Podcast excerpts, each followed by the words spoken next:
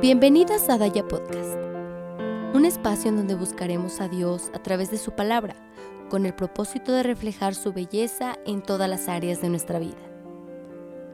En este primer episodio, conoce quiénes somos y sé parte de nuestro primer desafío, que te animará a tener un momento devocional diario.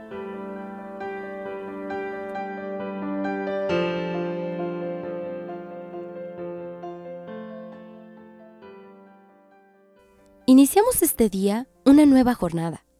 Somos un grupo de corazones que han sido alcanzados por la gracia de Dios y hemos reconocido a Cristo Jesús como Dios, Salvador, Rey y Señor de nuestras vidas. Reconocemos la Biblia como la palabra revelada de Dios y la guía inefable para conocer a Cristo y tener vida abundante en su nombre.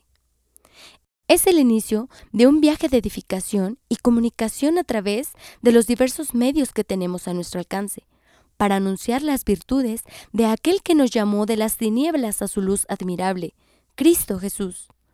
Alrededor de todo el mundo, miles de corazones que han abrazado la fe de Cristo están bendiciendo a sus familias, pueblos y naciones, comunicándoles las verdades del Evangelio y modelando con sus vidas estas verdades.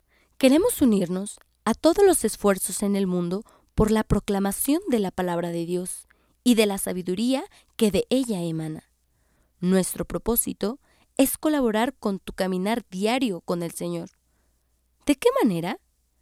Tomando la eterna luz de la Escritura para enfocarla a las diferentes áreas y aspectos de la vida cotidiana, de tal manera que encontremos su guía para vivir conforme a su voluntad, agradándole en todo y contribuyendo también para el bien de la sociedad que nos rodea. En este ministerio estamos conscientes de que cada generación enfrenta desafíos semejantes y otros muy particulares. ¿A qué nos referimos? Por un lado, a que todas las generaciones enfrentan desafíos semejantes, porque el corazón del hombre sigue siendo el mismo desde el principio de su historia. Sus necesidades no han cambiado, ni las materiales ni las espirituales. El ser humano siempre está en búsqueda de aquello que traiga paz y plenitud a su vida y a la de los suyos. Esta vida es posible, pero solo se halla cuando el hombre se encuentra con su Hacedor y Redentor, Jesús el Señor. En el capítulo 1 del libro de Juan, en el versículo 4, Juan nos dice que en Jesús está la vida, y esta vida es, al mismo tiempo, la luz para los hombres.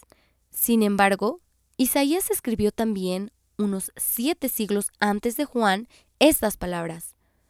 Todos nos descarreamos como ovejas, cada cual se apartó por su camino. Así es. El hombre ha buscado la vida abundante desde el principio de su historia. El problema viene cuando al mismo tiempo rechaza a su creador, porque entonces, en su alejamiento, ha inventado y caminado por una gran multitud de senderos, que en realidad lo han alejado de la fuente de vida.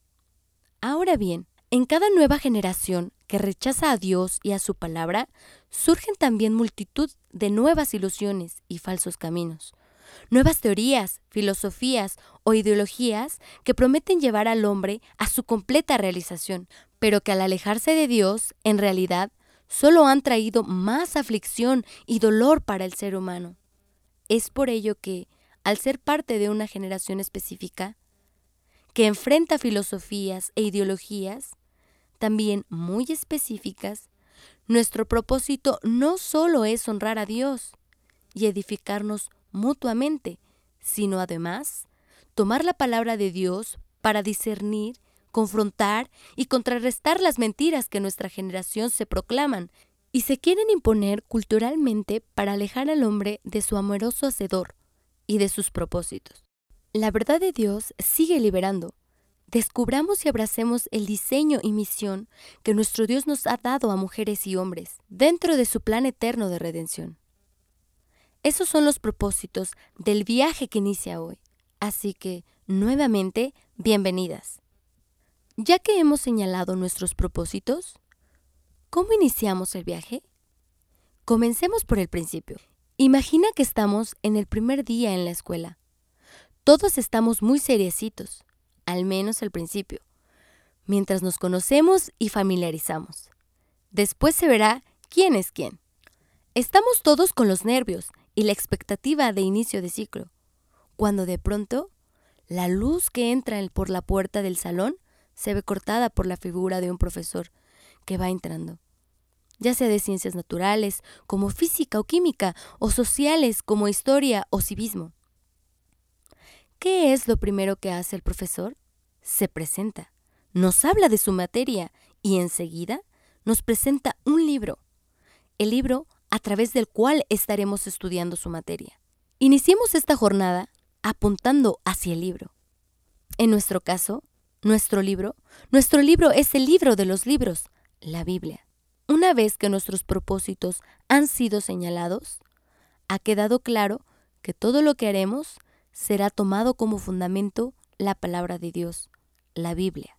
Todo lo que podamos compartir, decir y hacer para la gloria de Cristo y para el bien de nuestros semejantes, parte y gira en torno a este libro, el libro de Dios. Así que comencemos con una pregunta y un reto. ¿Cuál es tu relación personal con este libro? Hazte esa sencilla pero importante pregunta.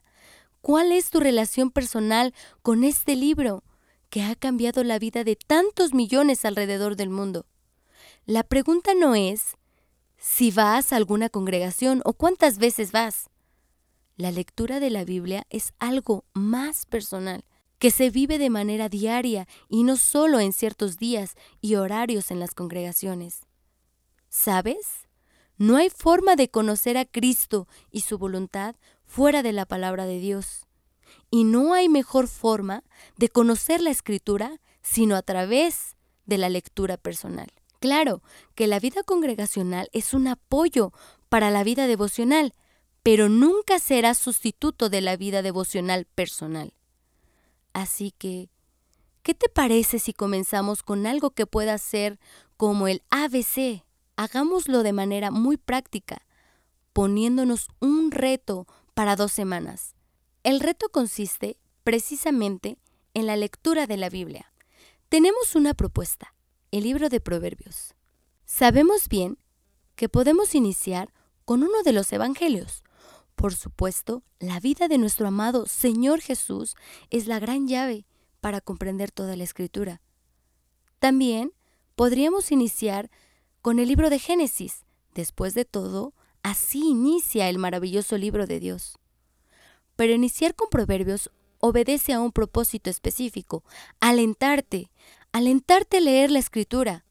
Más adelante te podremos proponer un plan de lectura general de la Biblia pero nuestro propósito para comenzar es alentarte a leer la palabra de Dios, y para ello, Proverbios es un libro adecuado, pues una y otra vez nos llama a amar y a buscar la sabiduría. ¿Cómo lo hace? De dos maneras, presentándonos las muchas razones y bendiciones que encontramos al buscar la sabiduría de Dios, y también revelándonos con claridad y sencillez las consecuencias de dejar a un lado el consejo del Padre Celestial. Así que por ello te proponemos, para comenzar, el libro de Proverbios. Ya que tenemos el libro, ¿cómo lo haremos? La respuesta es con una estrategia de lectura de cuatro puntos muy sencillos que han sido usados a lo largo de los tiempos alrededor del mundo. Primero, leer.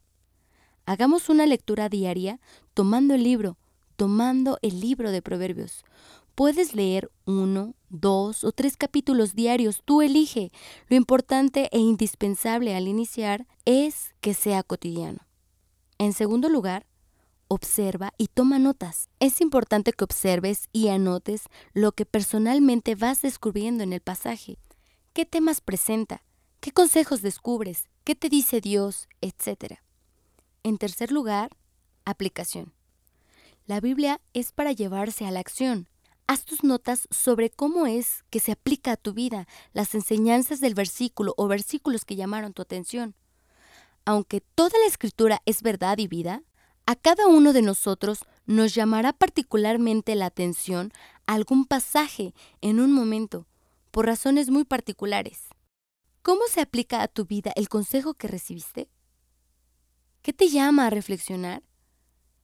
¿Qué te manda a hacer o dejar de hacer? Lo importante es que tú misma hagas notas sobre cómo este versículo ha hablado a tu vida. Por último, el objetivo es que lleves lo considerado en oración. La mejor forma de culminar de leer la Biblia es hablar con aquel que la inspiró, nuestro amado y bendito Dios. Da gracias a Dios por su consejo y sus mandamientos. Pide que dé a tu corazón lo necesario para poner su palabra por obra. Por supuesto, si en el proceso has notado que debes confesar algo al Señor y pedir su ayuda, hazlo. Una vez visto el cómo, veamos el cuánto y el cuándo. Te invitamos a hacerlo por las siguientes dos o tres semanas. Hazlo al menos cinco días de los siete días de cada semana. Claro, lo ideal es que puedas leer diario y mucho más que dos o tres semanas. Por último, en cuanto al tiempo de la lectura y meditación de la escritura, puedes comenzar tomando al menos 20 minutos diarios.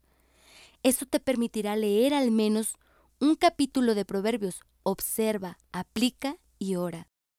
¿Te parecen poco 20 minutos? La invitación es para que eso sea el mínimo de tiempo de lectura, pero dependerá de ti.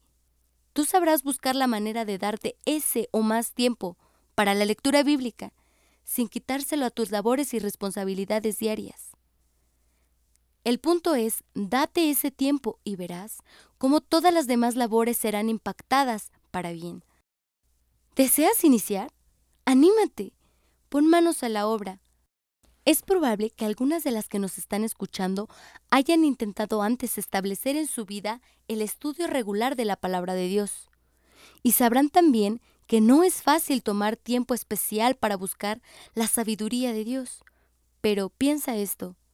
¿Cuánto tiempo pasas escroleando la pantalla de tu celular al día y a la semana? Ese simple dato te hará ver cómo sí tenemos tiempo. El problema es a qué le dedicamos tiempo. Hermana y amiga, nos uniremos nuevamente en el siguiente capítulo en el que veremos cómo te fue con este reto de lectura bíblica y procuraremos apoyarte para cumplir esta primera meta. Además abordaremos el libro de Proverbios para acompañarte y reforzar la lectura que tú vayas realizando. Nos espera una jornada llena de descubrimientos y bendiciones. Ha sido un honor dirigirnos a ti. Hemos orado a Dios y creemos que cuando alguien escuche estos recursos no será por simple casualidad, sino que el amado de Dios moverá las circunstancias que acercarán a cada corazón que se irá uniendo a este proyecto. Acompáñanos en el siguiente episodio. Este recurso nos ha sido proporcionado por el Ministerio Lámpara y Lumbrera Deseamos que la palabra de Dios sea guía en todos los aspectos de tu vida. Dios te bendiga.